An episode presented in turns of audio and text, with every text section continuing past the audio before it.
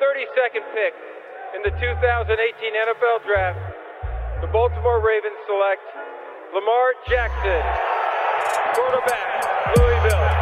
All right. Hey! Creativity. Number two, Derek Jeter. I love me some Steph Curry.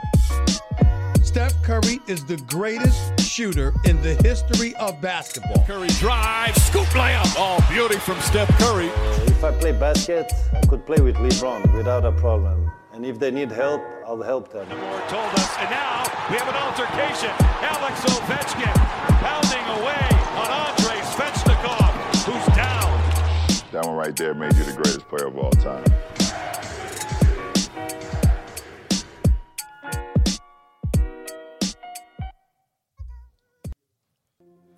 L'incandescent Steph Curry est au programme de Hype.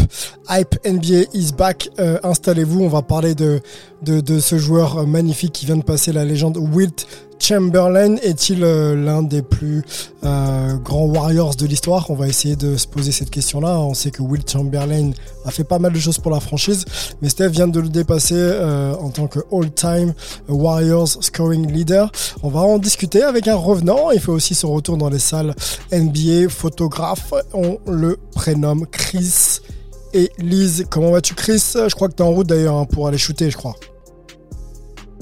Salut les gars, I'm back. Yes, back yes, yes, yes, yes. Je te réserve le first seat. Euh, today parce que parce qu'on te sent content, on te sent heureux de revenir un petit peu dans le game de l'NBA. Euh, on pourra peut-être euh, d'ailleurs parler de la manière dont euh, les choses se relancent pour toi. hein. Ça, ça nous intéresse aussi. Euh, Angelo du côté de Paris avec nous. Salut Angelo. Quand c'est hype time, c'est make it last time. Oh là là, le gars est Chris chaud. Is back. Je suis hype, content de retrouver la famille. Voilà, de bonne humeur et j'espère que c'est la même chose pour tout le monde. Ouais, on est bien, on est bien, on est bien, on est bien, on est bien. Et euh, Angelo aussi, euh, bouge pas. On va accueillir Mel du côté de San Francisco. Ouais, les gars, désolé, je suis pas dans la voiture, mais je partage, je partage l'enthousiasme euh, et ravi de, de réentendre la voix, la voix suave de, de Chris. Antoine est avec Chris, je crois, dans la voiture. Euh, ils sont tous les deux euh, direction. Messieurs, vous allez où Euh, Rappelez-nous, vous allez pourquoi vous êtes ensemble dans, une car US ensemble? On est sur la route, effectivement, on the road again, euh, entre Nashville et l'Alabama, puisque on va faire un reportage IndyCar, du coup, pas NBA. Heureusement, parce que je peux vous dire que le gris s'est rouillé, là. Je balance sous plus. Et il vient de me raconter certains joueurs, là, qu'il a découvert Oh, le salopard. à son dernier photoshoot. Je vais pas dire les noms. Oh, la ça petite Ça balance serait un petit peu trop de pression, mais c'est comique. C'est comique. La petite balance L'ambiance de dingue surtout. Messieurs, faites attention sur la route quand même en restant safe. Voilà la, la Hype Family pour parler de Steph Curry.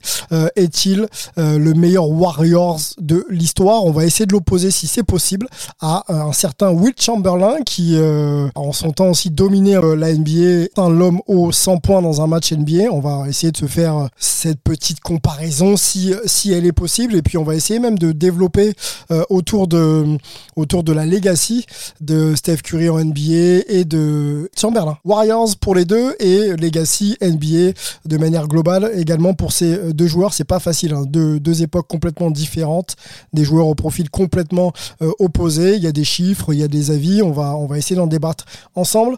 Euh, messieurs, euh, avant peut-être d'arriver dans, dans cette discussion autour de Steph et de Wilt, euh, je vous propose quelques news. C'est la retraite de la Marcus Aldridge qui s'arrête ce soir pour de santé. On parle d'arythmie euh, cardiaque.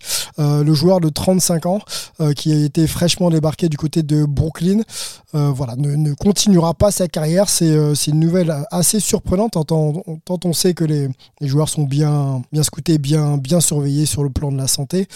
Découvrir ce type de problème à, à 35 ans, c'est assez- pas- assez spécial. Je sais pas ce que vous en pensez, messieurs. Peut-être peut-être Antoine, toi qui es non loin de, Brooklyn, cette nouvelle, comment elle est prise là-bas et euh, est-ce qu'elle te surprend? Ouais, ça surprend clairement. Et puis, euh, Angelo pourra en parler encore plus. Mais euh, bah, nous, on, a l'habitude d'être en contact de ces joueurs professionnels. Donc, on voit tout le travail qu'ils mettent dedans et de se dire que c'est pas eux qui peuvent choisir leur fin de carrière. C'est forcément toujours un crève-cœur. Tu te dis, quelle vraiment mini calamité un petit peu. Après, le plus important, c'est la santé. Heureusement que ça a été découvert parce que je préfère que ce soit comme ça que sur un d'accident ou quoi qu'on sorte en plein match, dans le genre. Mais c'est vrai qu'avec les collègues, là, on s'envoyait un petit peu quelques textos et qu'on se demandait à un moment comment ça se fait que tu découvres ça maintenant quand normalement les staffs médicaux font un peu leur boulot. Donc quelques questions sur le sujet. On verra un petit peu s'il y aura des réponses dans, les prochains jours. Mais euh, la, première personne à laquelle on pense, c'est lui. Et euh, bah, c'est vrai que ça fait un petit peu mal au cœur quand même. Mais je crois que Chris a une anecdote qu'il veut nous donner. Non, mais je sais, je sais, je sais pour avoir un peu vécu euh, personnellement récemment. Enfin, pour moi, ça a été un peu une erreur de diagnostic. Mais euh, euh, j'ai un docteur qui a cru découvrir chez moi un problème cardiaque type euh, celui qui a affecté Ronny Turia, par exemple, qui a nécessité son opération au cœur. Et, et du coup, finalement, c'était une erreur de diagnostic qui a été confirmée, enfin l'erreur a été confirmée par mon cardiologue. Mais euh, pour répondre à cette question, enfin pour répondre à cette interrogation, euh, des problèmes au cœur, il y a certains problèmes au cœur qu'on ne peut détecter qu'avec des examens qui sont très spécifiques. Et même des examens poussés lors de check-up cardiologue, de cardiologue euh, ne détecte pas forcément ces problèmes si tu ne les, si, tu, ne les cherches pas quoi. Si tu pas, ouais, à la base. Voilà, si tu le cherches pas. Mm. donc c'est tout à fait c'est tout à fait possible. C'est d'ailleurs un peu ce qui était arrivé à Ronnie si je dis pas de bêtises parce que Ronnie il avait nécessairement fait tout un tas de de de de, de, tests. Mais à, à, à un moment peut-être qu'un cardiologue a, fait un test un peu particulier et qui permettent de, de détecter. Et moi je sais que j'ai fait un test comme ça qui est pas un test qu'on te fait normalement, même si on te fait à 50 à 55 ans un, un, check-up cardiaque. Donc c'est possible et c'est assez, c'est assez incroyable de savoir qu'il avait ça depuis si longtemps et qu'effectivement les conséquences auraient pu être très graves. Donc waouh. Wow. Ouais, ouais, euh, sale, news. Angelo, euh, le joueur que tu es encore, euh, voilà, te fait sûrement réagir vis-à-vis -vis de cette news-là. Qu'est-ce que qu'est-ce que t'en penses? Comment t'as appris cette nouvelle? Bah, je pense que euh, la grande famille du basket, elle est attristée parce que chaque joueur qui a pu fouler les parquets et qui a, qui a eu une carrière aussi longue soit-elle euh, est forcément touché par ce genre de nouvelles parce qu'on se rend compte que à tout moment, euh, une carrière peut prendre fin et il y a des, des raisons différentes. Il y en a qui choisissent parce que c'est une lassitude psychologique, il y en a d'autres qui ne tiennent plus physiquement et il y en a d'autres comme la, la Marcus qui sont physiquement se sentent encore aptes mais sont interdits euh, de prendre euh, un tel risque ou en tout cas sont diagnostiqués euh, pour une arythmie cardiaque ou d'autres. Tu sais, ça me fait penser à, la mort de ma grand-mère, par exemple, qui avait fait une rupture d'anévrisme. C'est le genre de choses qui peut arriver à n'importe quel moment, à n'importe qui. Et rien ne nous est promis. Demain ne nous est pas promis. Donc c'est toujours une, piqûre de rappel de profiter de l'instant présent, de toujours donner le, le meilleur de soi-même et d'aller au bout des choses parce que d'avoir des regrets ou surtout d'oublier que les choses peuvent s'arrêter à n'importe quel instant de nos vies. Euh, c'est quelque part le message euh, dont la Marcus Aldridge est, le, est devenu le porte-parole euh, sans le vouloir en fait.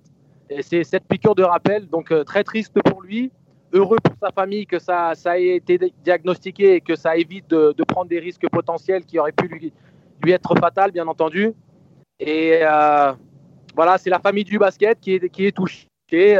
Mais on sait que euh, ça me fait penser à Thierry Rupert. Hein, dans, mm, mm, mm. Tu vois, je pense à Thierry Rupert notamment euh, pour tous les, pour tous les amateurs de basket français, un, un ancien international euh, qui a eu des problèmes cardiaques et, et, qui en a payé de sa vie malheureusement. Voilà, c'est un hommage à lui, c'est une pensée à tous ces athlètes qui sont tombés sur un terrain ou qui, qui ont dû arrêter leur carrière pour des problèmes de santé. On pense à eux, bien entendu, et, et on souhaite bien sûr une bonne continuation à la Marcus qui au moins a la chance d'avoir bien gagné sa vie et d'avoir une belle carrière quand même. Cette fois All-Star, là, Marcus Aldridge, euh, qui se retire à, à après euh, avoir marqué plus de 19 000 points, euh, pour être précis, 19 951 points euh, en saison euh, régulière. Melville, un petit mot sur la Marcus et sur cette annonce? Non, bah, rien, rien d'autre à ajouter. Hein. Ouais. pareil, assez choqué. Je vous le disais avant qu'on commence, je pensais que c'est Ibrahima qui nous a partagé ça sur notre chat. Je pensais que c'était un, je pensais que c'était un, tu vois, un tweet d'info, d'info Shams. Mmh. Donc, euh, choqué, mais c'est vrai que ça me fait penser aussi à, à ce qu'on a vécu avec Harris Levert un peu plus tôt dans l'année, avec le, la, la, tumeur qui a, qui a été découverte. Donc ouais, moi je pense que ça, ça, nous ramène juste à ce que disait Angelo. C'est sûr que c'est leur, leur gagne-pain, c'est leur carrière, mais c'est aussi juste un, un, jeu. Et, et ça, ça vient au second plan quand on a un diagnostic comme ça. Donc euh, ravi qu'il n'y ait pas eu une, tu vois, de, de, situation plus, euh, plus catastrophique et qu'ils puissent profiter de sa, profiter de sa, de, sa famille et, du reste de sa vie et peut-être de, faire d'autres choses dans le basket. Mais, mais c'est sûr que c'est c'est une nouvelle, euh, nouvelle surprenante et choquante. Ah, assez surprenante. Euh, là, je suis sur un article euh, sur Bleacher Report où on se rappelle quand même que la Marcus avait été limité à 63 matchs dans sa saison rookie pour avoir justement souffert de, petits problèmes cardiaques. donc voilà, donc faut quand même se, se, rappeler, se rappeler tout ça. Il avait même été diagnostiqué une maladie que je ne connais pas, Wolf Parkinson White syndrome. je ne sais pas si bon, c'est sûrement peut-être à, Parkinson si le, si le mot est, lâché. Mais, mais, voilà un peu ce qu'on avait euh, diagnostiqué à la Marcus euh, en, début de carrière. Euh, c'est, pour citer la source, la clinique Mayo qui avait révélé cette information. Voilà, donc c'était peut-être passé un petit peu à l'as. Mais effectivement, la Marcus était peut-être un petit peu exposé à tout ça. Oui. Tu sais, parfois, les, les, problèmes cardiaques ou les problèmes de santé peuvent paraître minimes ou même sont minimes. Et c'est toujours une, histoire de, jouer avec sa chance, entre guillemets. C'est-à-dire que Lamarcus a fait toute cette carrière en ayant potentiellement euh, une, faiblesse non, diagnostiquée ou qui a été diagnostiquée tard, comme, euh, l'a expliqué euh, Chris, hein, parce qu'il y a eu un test spécifique qui a été fait et qui a révélé quelque chose. Peut-être qu'il aurait pu tomber plus tôt dans sa carrière, peut-être qu'il aurait pu continuer trois ans et ne pas avoir le moindre souci mais c'est simplement qu'un c'est une, une, une, inconnue avec laquelle on doit vivre. Et donc euh, c'est chacun entre guillemets sa responsabilité de se dire est-ce qu'on est-ce qu'on brûle la vie des deux côtés ou est-ce que on reste un petit peu plus euh, euh, le, joueur s'est exprimé euh, dans, dans, un, dans, une lettre qu'il a euh, adressée à toute la famille du, du basket hein, et à toute la communauté NBA.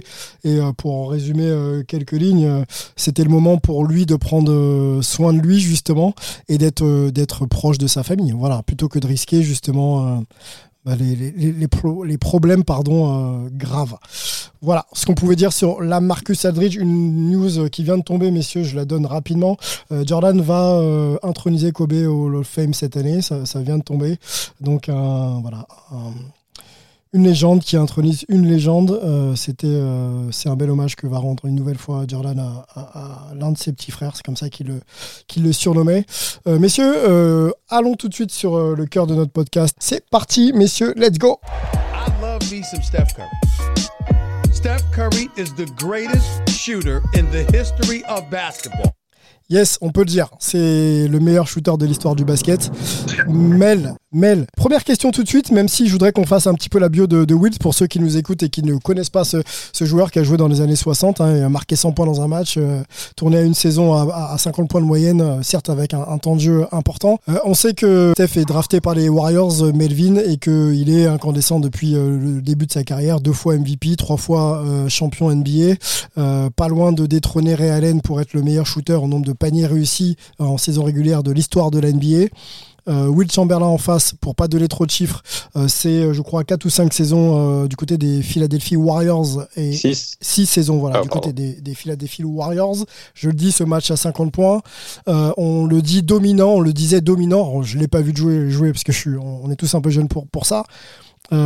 Aujourd'hui, est-ce qu'on peut avoir. Cette question est-elle légitime? Voilà. Pour moi, c'est la question que j'ai envie de te poser. Est-ce qu'on peut comparer les deux? Et si oui, sur quels sur quel critères bah, La question est légitime, oui, parce que ben. Et on, le fera quand Antoine fera un peu la bio de, de, Chamberlain. Euh, ça reste quand même un, un, joueur monumental qui a été, euh, il me semble, deux fois MVP quand il était, euh, une fois MVP quand il était, quand il était aux Warriors, et qui a son maillot retiré euh, au, plafond du, Chase Center et de l'Oracle Arena avant. Donc la question, elle se pose évidemment. Après, et on va peut-être rentrer un peu plus dans le détail, pour moi, il n'y a, pas, a pas de débat quant à qui est le, meilleur Warrior ou le Warrior le plus euh, influent de, l'histoire. Pour pour moi, là, il n'y a pas de débat. Ok, alors restons là-dessus. Je reviens de voir tout de suite on va demander là, je pose la même question à tout le monde. Euh, et, Angelo, tout de suite, euh, très court, Angelo, s'il te plaît, euh, y a-t-il débat entre Steph Curry et Will Chamberlain pour savoir qui est le, meilleur joueur, le meilleur Warriors de l'histoire?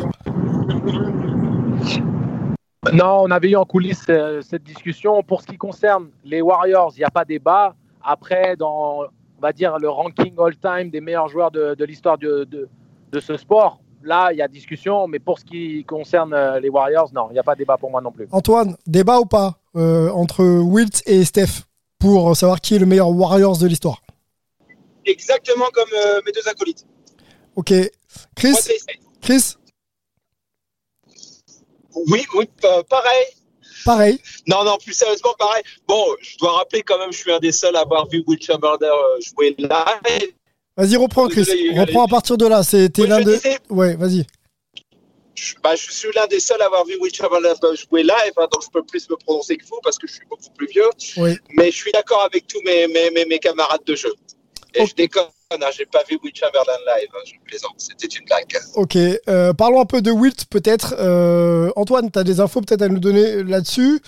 Euh, on, peut, on peut déjà dire qu'il a, il a été drafté donc en, 59, je crois, hein, et la saison 59-60 fait de lui l'un des deux joueurs NBA à avoir été rookie de l'année et MVP dans la même saison. le deuxième joueur étant Wes Unseld. Voilà, donc ça place quand même un bonhomme hein, quand on arrive dans la ligue et qu'on prend un titre de rookie, un titre de MVP. Euh, c'est quelque chose qui n'a jamais été reproduit depuis. Donc ça place quand même le gars. Euh, Antoine, je te donne la main pour euh, peut-être nous parler un peu plus de, Wilt et de, surtout de ce qu'il pouvait représenter en son temps. On parle d'un on parle de chaque comme une version 2.0 d'un Wilt Chamberlain. Ouais, exactement. C'est le joueur qui arrive et qui est tellement dominant physiquement qu'il euh, marque euh, de son empreinte. Euh, c'était un gars qui aimait bien aussi faire la fête. Hein. donc, par exemple, quand il jouait à Philadelphie, en fait, il habitait sur New York, il pouvait faire les allers-retours et il pouvait aller faire un match, après repasser toute la nuit à aller en boîte de nuit. il a dit un chiffre assez délirant sur ses compétitions féminines, je crois que c'est 10 000 ou un truc comme ça. et puis après, le lendemain, repartir faire un autre match. Bref, ce genre d'animal, un petit peu comme on dit. Euh, et euh, par contre, euh, pas trop une mentalité de gagneur comparé à un Bill Russell. Donc c'est là où il y a le, petit bémol, c'est qu'il a quand même moins pu utiliser cette domination physique pour aligner les titres. mais effectivement, on peut dire un Shaq 2.0 pour ceux qui ont connu Shaq, mais quand même les gens parlent de la domination physique de Wilt comme quelque chose de encore plus vraiment extraterrestre, ovni à l'époque. Donc voilà. Et tiens d'ailleurs, une euh, autre légende des Warriors qui, en parlait bien, c'est Rick Barry, et qui disait euh, Ça me fait rire quand on dit euh, que au niveau de l'impact physique, etc., les, les, joueurs anciens n'auraient pas été assez athlétiques pour jouer dans la NBA moderne. Rick Barry disait Un mec comme Will Chamberlain, qui a vu jouer, etc., et tout, désolé, il va vous chercher des titres, des titres olympiques aux 400 mètres, au saut en longueur, en hauteur, ce que tu veux. C'était un athlète de tous les temps on aurait pu le mettre dans quasiment n'importe quel sport, avec les qualités physiques qu'il avait. Donc euh, voilà, c'est vraiment un, mec qui n'a pas juste dominé, il a surdominé et encore maintenant, on parle de cette domination athlétique et physique. Euh, même si, encore une fois, au niveau euh, un petit peu discipline et du coup, les titres qui vont avec, c'est un tout petit peu péché. Ok, ok, ok. tu sais, Sylvain, vas-y. Sylvain, quand tu parles de, la dimension athlétique de, de Will Chamberlain, c'est un athlète comme l'était un David Robinson, comme euh, l'était un Akimola Johan, des, grands gabarits avec une détente, euh, qui pouvaient, euh, des mecs qui pouvaient embrasser le cercle dans leur sommeil, qui couraient plus vite que les arrières, qui étaient puissants au niveau du haut du corps. Je veux dire, c'est intemporel. Tu vois des mecs comme Clyde Drexler qui pouvaient sauter de la ligne des lancers francs, qui, qui flottaient dans les airs. Tu sais, le, cette notion, si tu veux, que la nouvelle génération n'aurait pas la dureté pour jouer dans, un temps ancien ou que les anciens n'auraient pas les qualités athlétiques pour jouer dans le basket moderne, mm. c'est une hérésie. C'est une hérésie.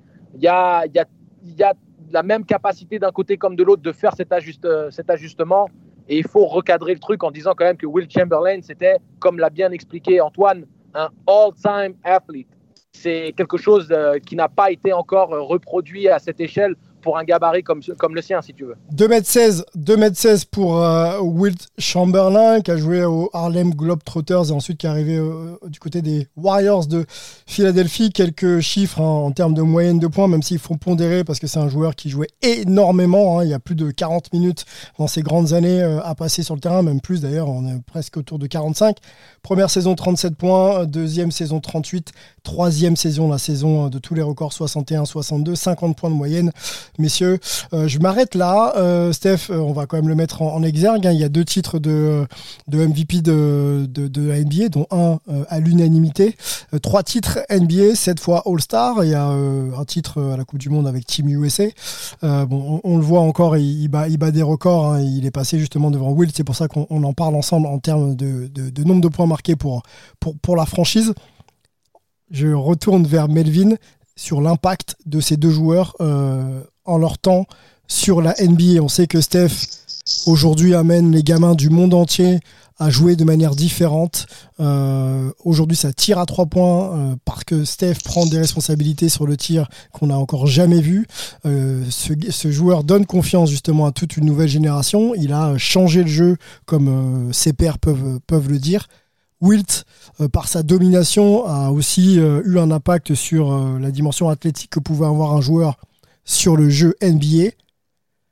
Lequel des deux a le plus d'impact ou a eu le plus d'impact ou a le plus d'impact pour Steph parce qu'il joue encore sur, sur la NBA bah, ça c'est des pour moi c'est des, des, débats sans réponse parce que un je veux dire rien que le rien que l'aspect marketing dans, euh, de, de, de, l'époque dans laquelle on vit fait que Steph a un, impact qui est beaucoup plus grand que celui de, de, Wilt. Après, sur le jeu, c'est, enfin, je pense qu'il n'y a pas de réponse. Ils ont tous les deux changé, je pense, la, la, la, face de la, de, la, de la NBA et comment on joue au basket.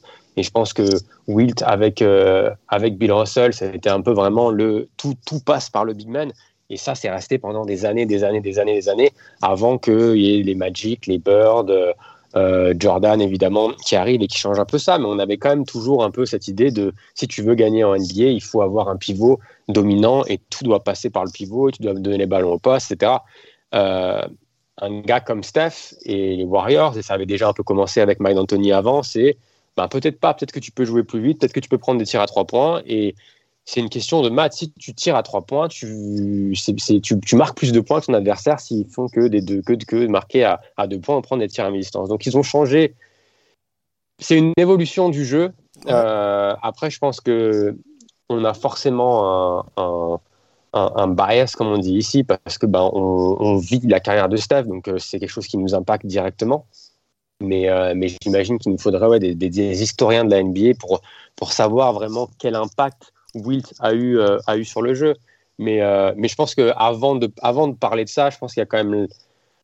Il y a aussi le, il y a aussi l'homme et l'impact qu'ils ont eu sur leurs franchises respectives. Euh, je veux dire, et c'est pour ça que pour moi, il n'y a pas de débat entre les deux, parce que Steph, il va sûrement finir sa carrière, j'imagine, sauf s'il a envie d'aller à Charlotte pour, pour jouer un an à Charlotte, qui est sa, sa ville natale, mais mais à mon avis, il va, finir sa carrière. Euh, enfin, c'est pas sa ville natale d'ailleurs, c'est Akron sa ville natale, mais vous me comprenez. Mmh. Euh, il va finir sa carrière mmh. aux Warriors. Il est le meilleur marqueur de l'histoire, mais ça va, ça va bien au-delà de, des, des stades, des MVP, des titres.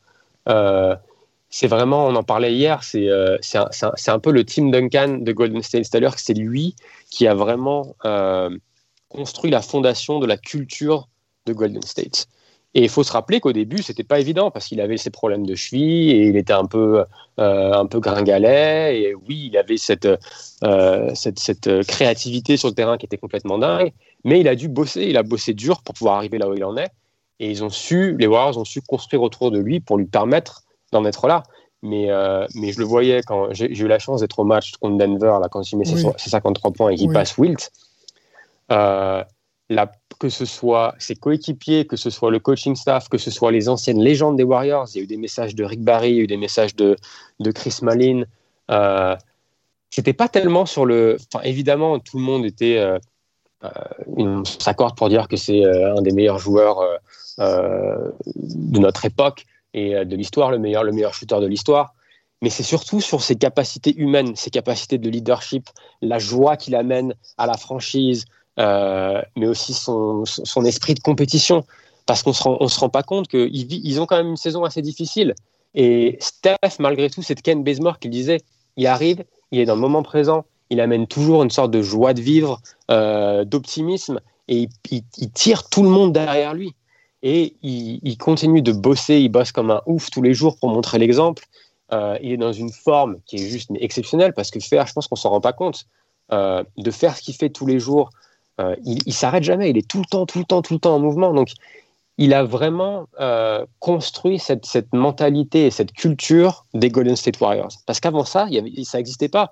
C'était OK, bon, il y a eu, y eu un, les titres de, de, Rick Barry, il y a eu We Believe, mais avant ça, les Warriors, c'était un peu la risée, de, la NBA.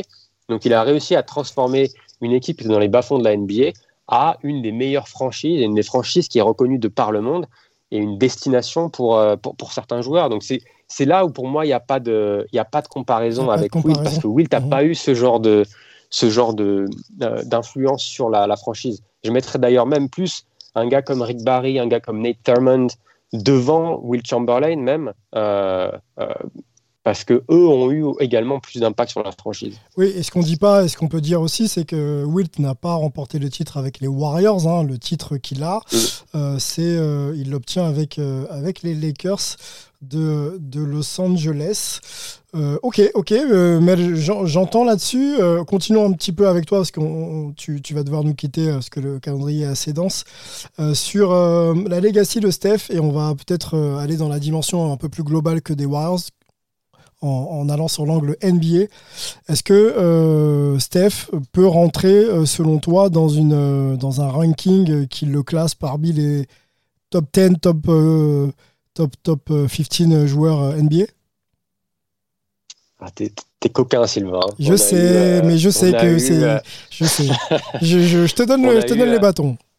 Tu peux taper après. On a eu peut-être quoi 30, 30 minutes de, de, chat avec Angelo et Sylvain hier sur, sur, ce débat. Et c'est vrai que Angelo, je vais prendre le, je vais prendre l'idée le, d'Angelo, c'est-à-dire que difficile de parler de la legacy de Steph quand il a encore, euh, je sais pas, 5, 6, peut-être 7 saisons en lui.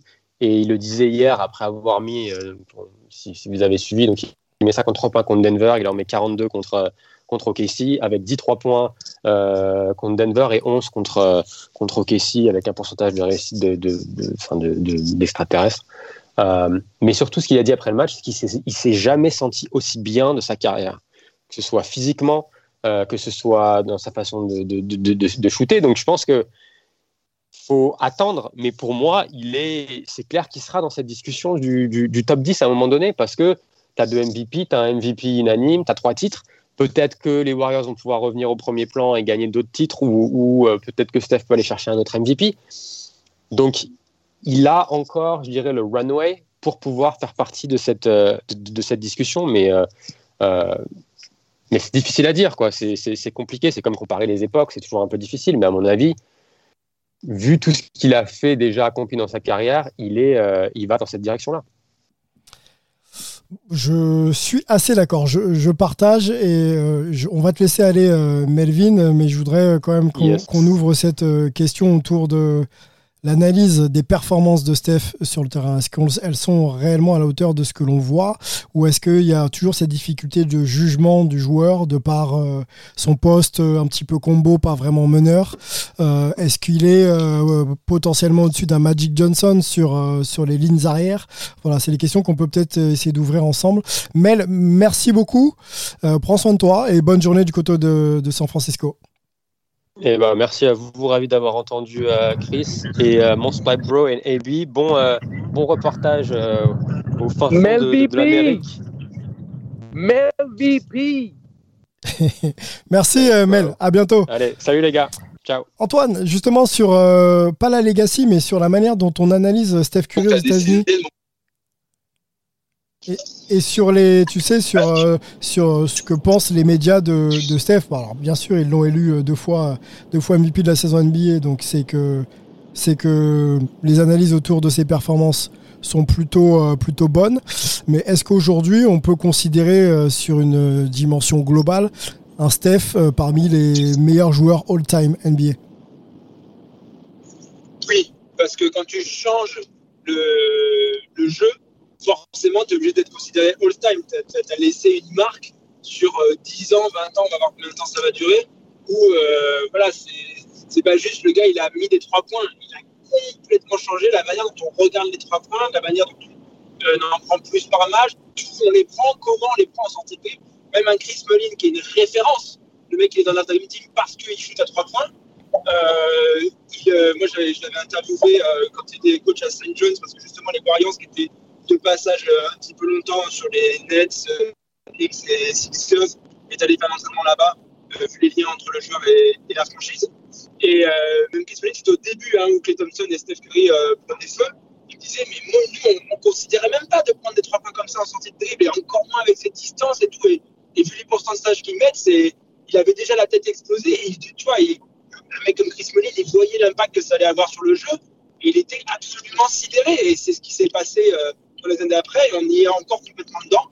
Donc, euh, quand tu changes à ce point-là la NBA, tu es obligé d'être considéré dans les tout, tout, tout, tout, tout meilleurs joueurs de l'histoire. Maintenant, quand tu regardes le palmarès, certaines conditions, le fait qu'il n'est pas MVP des finales, le fait qu'il y a des titres qui deviennent un petit peu automatiques parce que tu es une armada de fou que même un LeBron James ne peut pas stopper, évidemment qu'on va aller mettre des bémols. Mais moi, je- il y a un moment, quand tu laisses une legacy comme ça, on s'en fout un peu du palmarès. Quoi. Tu vois ce que je veux dire? Il y a, Ouais. toujours plusieurs facteurs à considérer, et celui-là, il est lourd de chez lourd. Mais tu sais, tu sais ça. Antoine, tu sais Antoine, pour ranker euh, parmi le top 10 all time, il faut forcément, tu vois, trouver quelque chose qui va te distinguer vis-à-vis d'un Magic Johnson, le nombre de finales, le nombre de, de fi- final MVP, le nombre de titres. Il faut toujours chercher dans la catégorie statistique un élément pour te ranker. Tu comprends ce que je veux dire? Après, sur la dimension et sur le fait qu'il emmène toute, euh, toute une génération de joueurs à jouer comme lui, effectivement, là, il n'y a, pas d'équivalent à ça. Même Magic Johnson n'a pas formé autant de Magic Johnson que l'on voit Steph Curry former des, des mini-Steph. Euh, Est-ce que, euh, Angelo, on, on va aller sur euh, Steph et sa legacy On en parlait un petit peu hier pour préparer l'émission ensemble. Euh, il manque des, titres de Final MVP à Steph Curry pour peut-être, tu vois, titiller des Magic Johnson euh, ou d'autres dans, l'histoire de la NBA. Mais euh, effectivement, avec un Kevin Durant stratosphérique à côté, c'était compliqué de s'imposer comme le meilleur joueur de sa franchise. Est-ce que Kevin Durant n'est pas venu un petit peu ralentir ce que l'on pense de Steph Curry dans, l'idée que ce soit un all-time NBA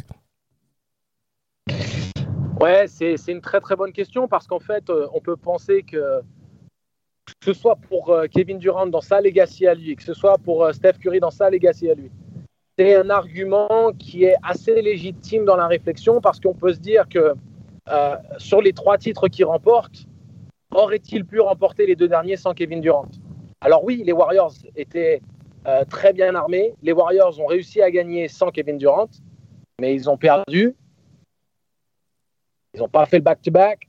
Ils ont recruté Kevin Durant et automatiquement, on peut commencer dans l'argumentation à mettre en avant le fait que Kevin Durant était ce qui lui a permis à, à, Clay, à Steph, aux Warriors de repartir de l'avant et, on a vu qu'il était injouable. Et le moment où euh, Kevin Durant euh, se blesse, les Warriors perdent contre des, des Raptors euh, un peu inattendus. Donc, ça, ça, fait un petit peu tâche, pas tâche dans l'absolu, parce que j'ai pas envie de dénigrer ce, ce, que représente Steph ni sa qualité. Par exemple, pour moi, il aurait dû être MVP des finales euh, 2015. quand il gagne son premier titre. 2015. Ouais. Tout à fait, tout à fait. Il doit être MVP des finales. Euh, le storytelling fait euh, le LeBron stopper Iguodala. Get out of here, LeBron stopper. Déjà, personne n'arrête LeBron. Il faut arrêter avec ses bêtises. C'est simplement que on a voulu mettre en avant un joueur de devoir euh, qui a, oui, réduit un peu les performances de LeBron à des moments clés, mais, euh, mais pour moi, de retirer à, Steph ce qu'il méritait déjà sur sa saison et ce qu'il méritait sur l'impact et sur le rôle qu'il a dans cette équipe des Warriors, j'ai trouvé ça injuste. Euh, mais l'apport de Kevin Durant, malheureusement, vient ternir un petit peu cette legacy parce que tu te dis, comment tu fais avec ces trois titres-là, sachant que tu étais MVP unanime ce qui pour moi est quand même assez incroyable parce que, que Jordan notamment ou qu'un Shaquille O'Neal n'ait jamais eu ça comme honneur vis-à-vis -vis de la do domination qu'ils ont pu afficher, ça me, laisse un peu perplexe, mais ça c'est un autre débat. Euh, tu te dis, ok, si tu n'es même pas le meilleur joueur de ton équipe avec l'arrivée de Durant, comment est-ce que tu, peux être considéré top 10 all-time à ce, niveau-là? Et, euh, si tu veux, euh, j'essaye moi de toujours garder la tête froide et d'avoir une objectivité qui me permette de mesurer le pour et le contre. Et j'essaie d'avoir ce, cette même approche quand il est question de LeBron notamment. Mais Steph Curry, il est en voie, comme l'a dit euh, Melo, mais il n'est pas encore là. C'est-à-dire, il ne faut pas oublier les CV, les accomplissements de toutes ces légendes qui, qui, ont précédé et qui, pour le moment, restent devant lui dans le classement all-time. Mmh, okay. C'est-à-dire qu'un Magic Johnson, un Magic Johnson reste numéro un à la main. Aussi fort soit Steph Curry, tu ne peux pas mettre Magic en dessous parce que de toute manière, il ne surclasse pas Magic dans le top 10. Qu'est-ce qu'il faut à Steph pour surpasser Magic? Il faut euh, continuer avec. Euh, il faut continuer sur la longévité de ses performances actuelles, continuer à marquer l'histoire telle qu'il le fait. Les trois points, c'est une chose, mais euh, continuer à accumuler les All-NBAs, les, les sélections All-Star, d'être performant et de, et de, finir avec des statistiques qui font que, comme, comme un petit peu LeBron, tu, tu vas te dire, ou comme Karl Malone, à un moment donné, cette longévité, cette performance fait que tu deviens inclassable et tu surclasses les autres surtout. Est-ce qu'il n'a pas besoin de faire euh, plus? Justement, je t'écoute, mais Magic a fait beaucoup en NBA. Hein. Euh, allez voir les highlights sur YouTube, euh, renseignez-vous, informez-vous. Magic Johnson, c'est très, très, très, très, très, très, très lourd. Steph, on a l'impression qu'il a besoin de prouver sans cesse et faire plus que les autres pour être euh, un petit peu reconnu.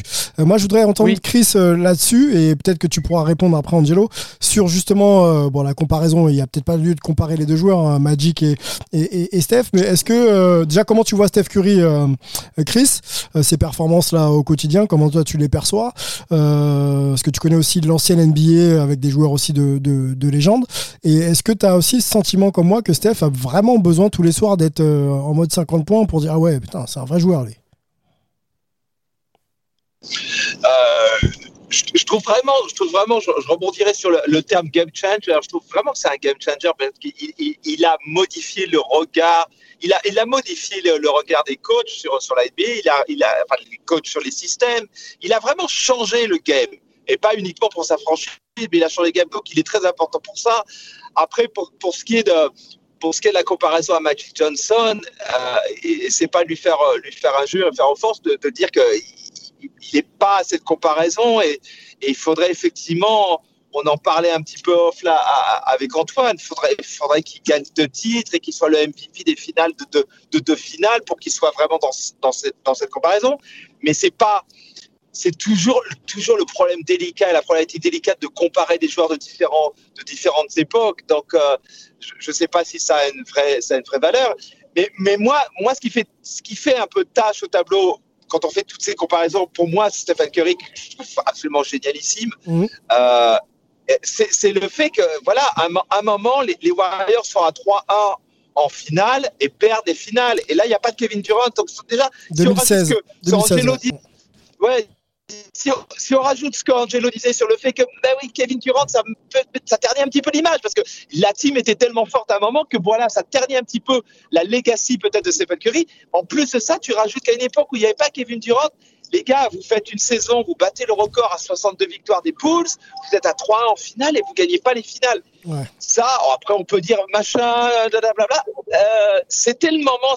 Si Stephen Curry avait été et je dis pas qu'il n'a pas été à la hauteur, mais si les Warriors ne perdaient pas cette finale, là, le fait qu'ils aient perdu, pour moi, ternit un petit peu l'image. En de comparaison, ben voilà, il, lui reste beaucoup à faire pour être à la, à la hauteur de cette comparaison, pour tant soit, tant soit peu qu'elle ait, qu'elle ait du sens. Parce que je, suis toujours, je trouve ça toujours très délicat de comparer des joueurs d'époques différentes.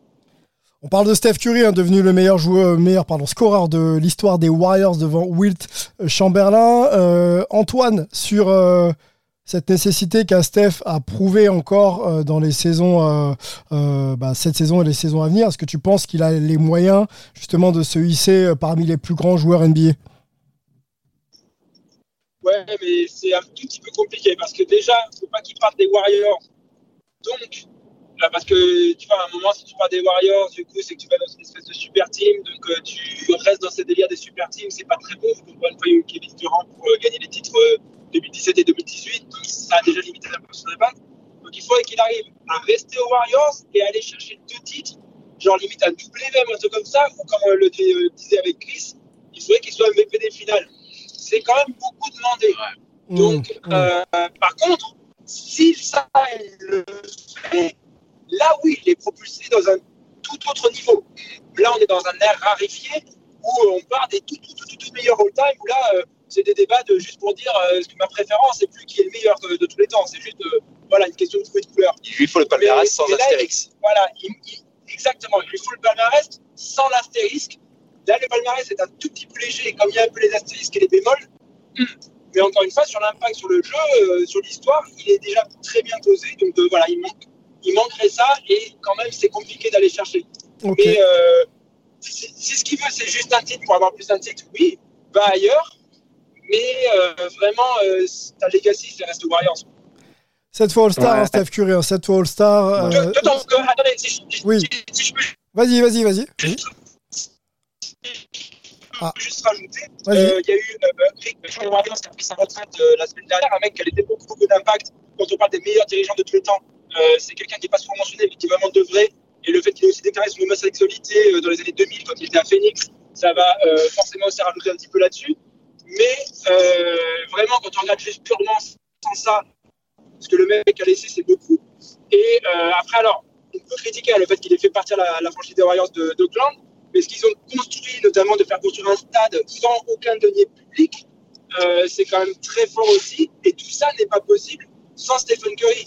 Donc là, on a une salle qui va rester pendant des années dans San Francisco, qui a été bâtie sur les épaules de Stephen Curry. C'est un petit peu comme euh, Kobe, The House that euh, Kobe built Mm. pour le Staples Center. On a ça, et ça aussi, c'est quand même des très, très, très gros impacts. Le, ouais, le palmarès de Steph Curry, euh, 7 fois All-Star, 6 fois All-NBA, 2 fois MVP, euh, 3 fois champion NBA, on l'a dit, euh, All-Rookie euh, Team en 2009-2010. Des stats encore euh, folles, hein, proches de ses meilleurs stats euh, en carrière. Et là, là, il y a quasiment 31 points de moyenne, 5 rebonds, 6 passes. 49% euh, au tir, dont un 42% à 3 points, 92,5% euh, au lancer franc. Euh, Angelo, pour conclure sur, sur Steph et, même sur ce podcast, euh, sur cette dimension, aller chercher peut-être euh, un top 10 euh, All NBA pour Steph Curry, je pense qu'il y a encore la place pour lui? 33 ans aujourd'hui? Bien sûr, bien sûr, bien sûr qu'il y a la place.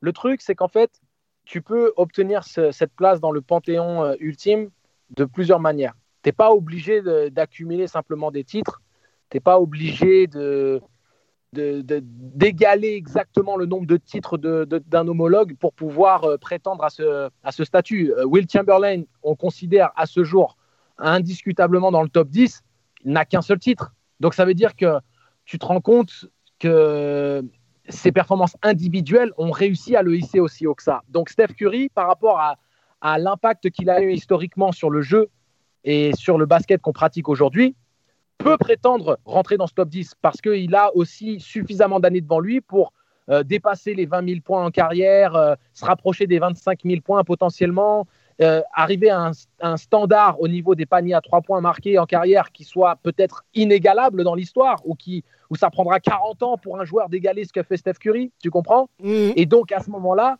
tu, il aura des performances individuelles qui le hissent à un tel niveau, comme on dit comme a dit Antoine, où l'air devient tellement rare que ça devient compliqué de le comparer à d'autres mecs, et tu peux dire qu'il est dans le top 10. Le problème, c'est que euh, quand tu regardes tous ces mecs-là, au-delà d'un Will Chamberlain, tous les mecs du top 10 sont des gars qui ont fait gagner leurs équipes et qui étaient essentiels à la victoire de leurs équipes et qui ont été récompensés individuellement dans ces victoires collectives. Steph Curry gagne trois titres, tout dépend de qui on met dans le top 10 encore. On n'a pas cité de nom, on ne le fera pas aujourd'hui parce qu'on va, on va mettre encore 3 heures. On ne le fera pas aujourd'hui, mais, mais si tu veux, je pense que c'est assez, quand même assez répandu. C'est, les, les, top 10 peuvent changer à un ou deux joueurs près, mais pour l'instant, il y a quand même, on va dire, une, une, une, une euh, légitimité dans les 10 noms ou 12 noms qui sont régulièrement mentionnés pour ce top 10 euh, euh, ultime. pour l'instant, tous ces mecs-là ont comme dénominateur commun le fait d'avoir été le joueur qui fait gagner, que ce soit les Larry Bird, les Magic Johnson, les Tim Duncan ou les Jordan et consorts, ils ont tous ce, dénominateur commun. Steph Curry, pour l'instant, il lui manque ça. Donc pour moi, il n'a pas besoin d'en gagner deux ou trois de plus. Il suffit qu'il en gagne un de plus, où il est MVP et qu'il reste aux Warriors. Et là, il prend un peu comme LeBron qui gagne à Cleveland et qui, lui permet maintenant de vraiment être dans cette conversation du GOAT parce que tu as la, la long, Longé... Longévité. Longévité. Longévité. pas de souci, t'inquiète. Donc, il a la longévité. Il a euh, la durabilité. Il a les statistiques euh, où il bat tous les records de scoring, de passes, de ce que tu veux, euh, où il, il est au-dessus de la, de la, meute. Et il a les titres. Et il a fait gagner Cleveland après 50 ans. Et, et, et, et, et là, ça s'accumule. Après, tu peux toujours regarder les éléments, les points noirs, comme avec Steph Curry. Et c'est légitime de le dire dans une discussion. Dans une. C'est pas essayer de rabaisser Steph mais de dire que Kevin Durant était le meilleur joueur de l'équipe sur les deux derniers titres, il n'y a rien de, de famélique à dire ça et il n'y a rien de non légitime. Et donc, si tu veux, il lui manque ce titre. Il le gagne, ce titre, il est MVP. Et avec tout ce qu'il a pu faire derrière, avec les années qui lui restent, où il va continuer à noircir la feuille de stade, continuer à noircir les records, bien sûr que la conversation existe et qu'elle est elle aussi légitime. Ça va assez mal barré hein, pour aller chatouiller le Larry O'Brien Trophy cette, euh, cette saison. Il va peut-être falloir déjà aller en playoff. On rappelle qu'il y a pas mal d'absents. Euh, Wiseman s'est blessé. Bien sûr, Clay Thompson n'est pas dans le line-up cette saison. Euh, compliqué pour, les Warriors. Peut-être que si Steph arrive à faire une vraie campagne de playoff et à amener son équipe en finale NBA, on va pouvoir peut-être considérer aussi de la valeur de ce joueur dans son équipe. On, va surveiller ça comme de, les de près. Comme LeBron avec Cleveland. Comme LeBron avec Cleveland, quand il emmène une équipe de bras cassés en finale, alors même s'ils se font sweeper, quand tu arrives à ramener Daniel Marshall, euh, Mo Williams et consorts. Barry Hughes. Ouais, c'est compliqué. Ça, remplace un peu ce qui était, euh, ce qui était euh, LeBron déjà en son temps avec des Cavs effectivement pas taillés pour le titre. Exactement. Et je veux juste dire ça quand même pour tous ceux qui aiment les Warriors et qui aiment Steph Curry. L'avenir est quand même souriant pour les Warriors parce que s'ils récupèrent Clay Thompson et qu'ils récupèrent, euh, euh, on va dire, 95% de, de, ce qu'il avait en espérant qu'il soit 100, voire 110%, Draymond Green, avec l'apport d'un Wiseman, avec plus d'expérience, sachant qu'il amène une dimension dans la raquette nécessaire pour exister au plus haut niveau NBA, surtout quand tu dois faire face à des Anthony Davis, Jokic et consorts, les Warriors ne sont pas à prendre à la légère parce qu'il y a cette culture dont parlait Melvin, et je la nuance un petit peu parce que les We Believe Warriors et les Run TMC de Tim Hardaway, Mitch Richmond et, Chris Mullin, faut pas non plus les dénigrer et dire que, euh, voilà, moi je pense que Steph, il a, euh, il a un peu révolu, il a transcendé, voilà, il a transcendé cette culture Warriors qui existait tout de même. Et bah, il l'a fait gagner. À partir du moment où tu fais gagner une franchise, tu la places à, à, un autre niveau, tu vois. Euh, les, les Run TMC, effectivement, étaient flashy, une équipe qu'on aimait tous voir parce que, parce que surprenante et, même compétente, efficace.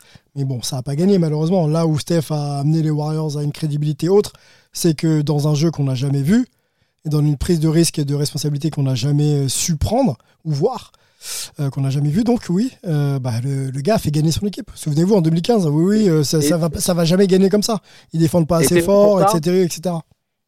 Voilà, et c'est pour ça que la saison prochaine, avec un squad en bonne santé, euh, dans une conférence Ouest très disputée, mais mine de rien ouverte, parce que les Warriors décimés sont encore dans la conversation pour les playoffs. Et on sait très bien que l'apport de un joueur ou deux change la donne. Euh, tu ramènes un joueur ou deux dans une équipe et ça peut te propulser un effectif correct euh, vers un, un, contender. Surtout quand tu t'appelles Clay Thompson, quoi. Exactement. Et donc, c'est pour ça qu'il ne faut pas, faut pas sous-estimer. Euh, on, peut penser aux Warriors en étant en déclin là pour l'instant, mais ce n'est pas le cas. Ils ont une équipe avec un noyau dur qui est décimé pour l'instant. Une fois que ce noyau dur reviendra à la vie, sachant que Wiseman a été rajouté à ce noyau dur, que c'est un mec prometteur qui, propose de belles promesses, moi, je dis l'année prochaine, attention. Ok. Attention. Bon, eh ben, on va surveiller les prochaines, encore des matchs à jouer euh, en saison régulière et éventuellement en playoff pour les Warriors et leurs opposants. Messieurs, merci d'avoir été euh, avec moi pour ce podcast euh, autour de Steph Curry et, Will Chamberlain. On voulait faire un petit peu l'histoire pour également parler de ce joueur qui a dominé la NBA dans les années 60 du côté de, des Philadelphia Warriors et, ensuite un peu plus tard du côté des Los Angeles Lakers. Chris, est-ce qu'il est là mon Chris? Euh, on prend deux minutes avec toi pour euh, peut-être euh, parler de ton retour dans les salles NBA. on te sent euphorique. Est-ce que tu peux nous expliquer un peu comment les choses se sont renversées et, comment ça s'opère maintenant d'être un photographe travaillant indirectement pour la NBA mais dans les salles quand même?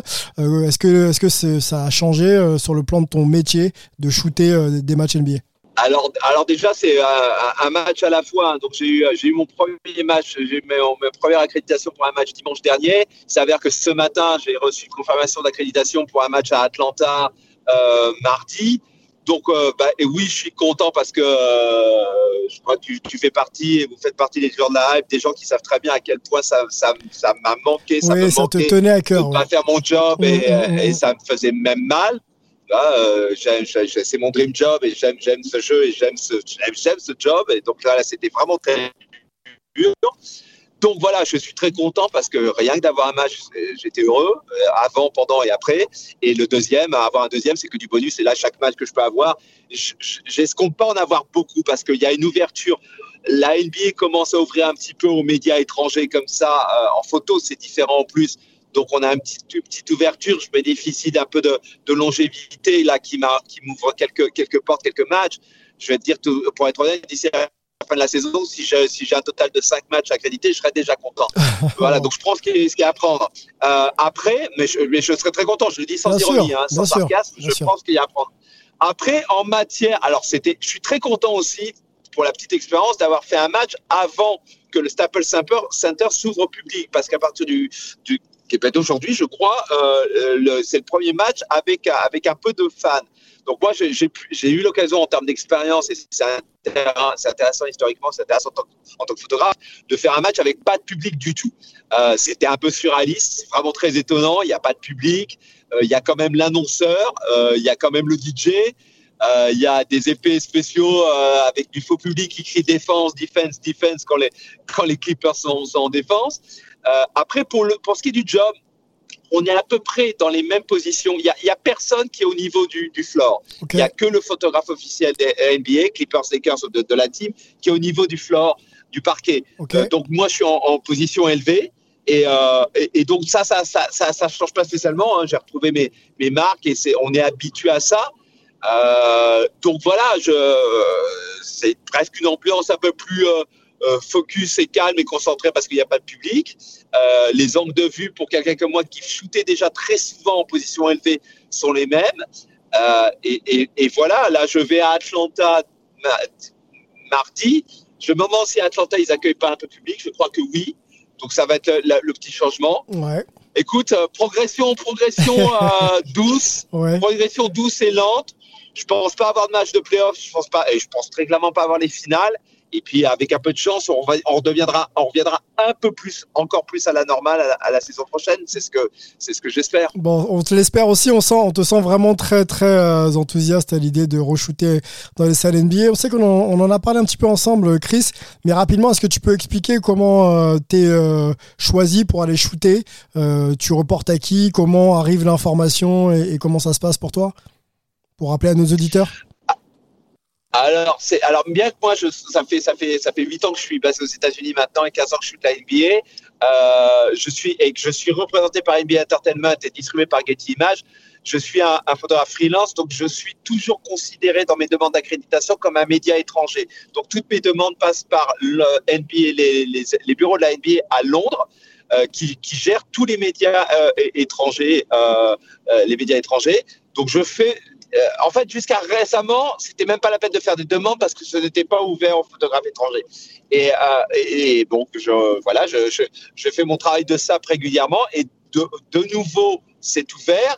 Donc, de nouveau, je fais mes demandes d'accréditation game par euh, match, match après match, match par match, ouais. à l'NBA London, et qui, qui transfère à NBA à, à New York, et New York qui voit avec les différentes franchises. Donc, on est revenu à un, processus qui est, qui est assez classique, excepté que dans les saisons passées, avant le Covid, il y avait euh, un site qui permettait aux médias étrangers, aux photographes en tout cas, tous les médias, mais en tant que photographe, il y avait un site où je faisais mes demandes d'accréditation via un site et tout était un peu automatisé. C'était transmis directement de NBA London à NBA New York à la franchise, la franchise remontée, ouais. et pas je recevais, je recevais une conversation de New York. Là, il n'y a pas de site, il faut que j'envoie mes emails à Londres et leur dire, par exemple, c'est ce que je leur ai dit, je vais être dans les environs, je vais être dans le sud, euh, euh, en Alabama euh, cette semaine, ce week-end, donc je peux faire des matchs à Charlotte, à Atlanta, à Memphis, il y a des matchs tel jour, tel jour, tel jour, je fais une demande d'accréditation pour tel match, et c'est comme ça que ça me répond. Donc c'est un peu moins automatisé que ça l'était, mais c'est le même processus qui part de Londres, New York, la franchise, ça revient à New York, ça revient à Londres, qui euh, soit New York ou soit Londres, mais New York en général me confirme, et puis, et puis après tu, tu rentres dans le, le, le, le processus euh, classique. Bon, complet, euh, en espérant que ça se relance du coup pour toi, euh, Chris, et que tu puisses euh, voilà, aller, aller chatouiller quand même la dizaine de matchs. Hein. Il, il, en reste un peu moins de 20 euh, en saison régulière, donc ça va, faire, ça va faire court. Mais on te souhaite quand même de ouais. pouvoir faire ton métier comme tu l'aimes et, comme tu, tu, souhaites le faire régulièrement. C'est voilà, c'est mérité, on va dire ça comme ça. Inch'Allah, Inch'Allah, merci. Merci, à, vous les gars, merci à vous. Faites attention sur la route Antoine euh, euh, et, Chris et prenez du plaisir là euh, dans vos futures, vos futures journées de travail. Angelo, merci beaucoup. Avec plaisir. Avec plaisir, comme toujours. Yes, merci d'avoir écouté ce, numéro de, hype autour de, de Steph Curry, Wilt, Chamberlain. On se retrouve très vite. Oui, oui. Si je peux juste placer, parce que Allez, vas-y. ils doivent être rares maintenant, mais il y en a peut-être quelques-uns qui ne connaissent pas trop le travail de Chris. Vous allez sur Instagram, Throw Your Mind, euh, pour Chris Elise, et regardez un petit peu, il met quelques clichés euh, de ce qu'il tire euh, sur la NBA, et on a vraiment de la chance d'avoir un Français qui fait ça. Donc je ne le dis pas juste parce que c'est un pote, je dis parce qu'il est bon, et c'est peut-être d'ailleurs aussi parce qu'il est bon que c'est un pote. Et franchement. Ah, il va, l'opportunisme. tirer la larmichette là, ah là, là. Non mais allez-y, allez-y, il y a pas mal de choses, c'est très sourcé. Allez, allez, faire plaisir à vos pupilles. J'ai un, un, compte aussi juste pour les photos NBA qui est Chris Ellis NBA Photo, photo au pluriel. Là, je, poste toutes mes photos NBA, donc euh, voilà. avec plaisir. C'est parti, allez, allez voir ça et puis liker, commenter, euh, échanger même avec Chris. Hein. il, est il habite à Los Angeles, mais bon, il est encore disponible, Chris. Il, peut répondre. C'est pas le, le à, give back.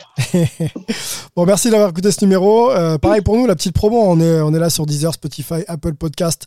Il faut s'abonner, il faut euh, liker, euh, il faut même commenter et on, vous répond. Et puis on peut peut-être designer. Partager. Ouais, partager aussi. Partager le love. Exactement. Voilà. Merci à tous, messieurs. On se retrouve très vite pour un nouveau pod. Ciao, bonne hype NBA. to be, be,